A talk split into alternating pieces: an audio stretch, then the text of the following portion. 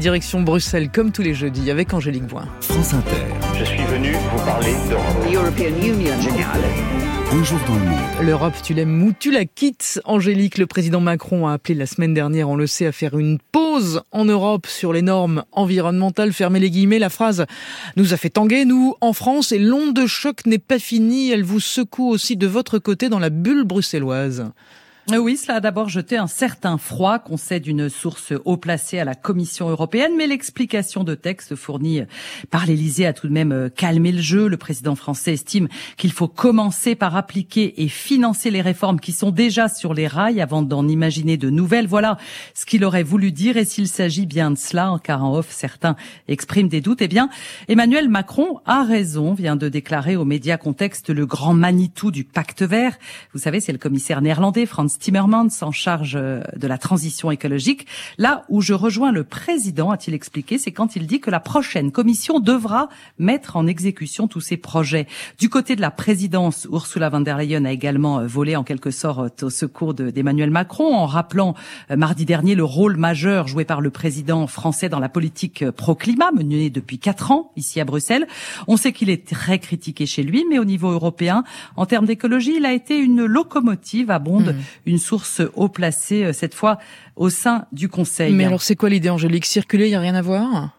Non, non, non, pas tout à fait, hein, comme vous le disiez en introduction. D'abord, parce que du côté des eurodéputés, verts en particulier, mais pas seulement, on ne décolère pas. On estime que le signal envoyé par la France est tout simplement désastreux. Et non, parce que ce débat sur le rythme que l'on impose à nos citoyens, à nos industries pour atteindre les objectifs climatiques chiffrés que les 27 se sont collectivement fixés, ce débat est lui ici totalement d'actualité. Le pacte vert, ce vaste plan d'action déployé euh, par les Européens pour tenter de sauver la planète, c'est, faut-il le rappeler le plan le plus ambitieux au monde. Pour être le premier continent neutre à l'horizon 2050 et baisser de 55% nos émissions d'ici 7 ans, 46 propositions législatives, Fabienne, ont déjà été adoptées par le Collège des commissaires en quatre ans, donc dont 29 ont déjà fait l'objet d'un accord en trilogue, selon les chiffres fournis par la Commission, en trilogue, c'est-à-dire entre les États, le Parlement, la Commission. Nous serons tous mis à contribution et la question du coût est majeure mmh. dans un contexte euh, où on le sait, hein, les 27 ont été essorés par le Covid, puis la guerre en Ukraine. Comment va-t-on financer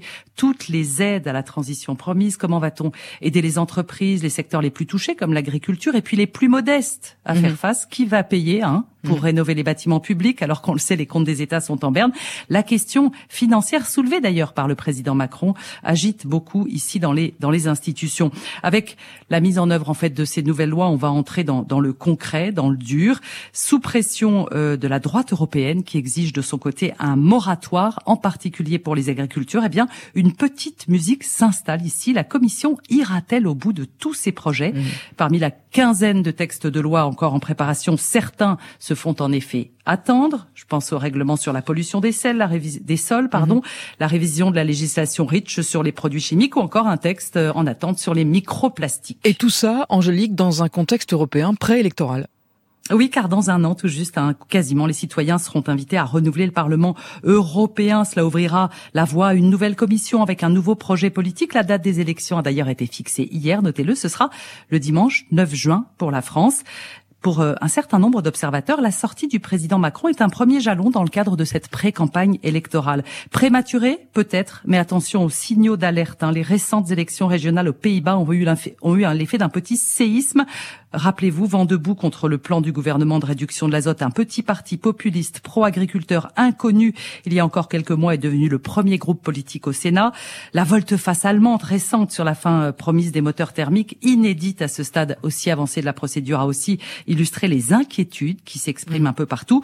Et puis n'oublions pas non plus chez nous les gilets jaunes, hein, le passage euh, aux 80 km heure sur les routes euh, secondaires, la taxe sur les carburants en avait été le moteur, m'a rappelé hier un brin inquiet un haut fonctionnaire européen. Angélique Boin avec nous depuis Bruxelles comme chaque jeudi. Merci beaucoup.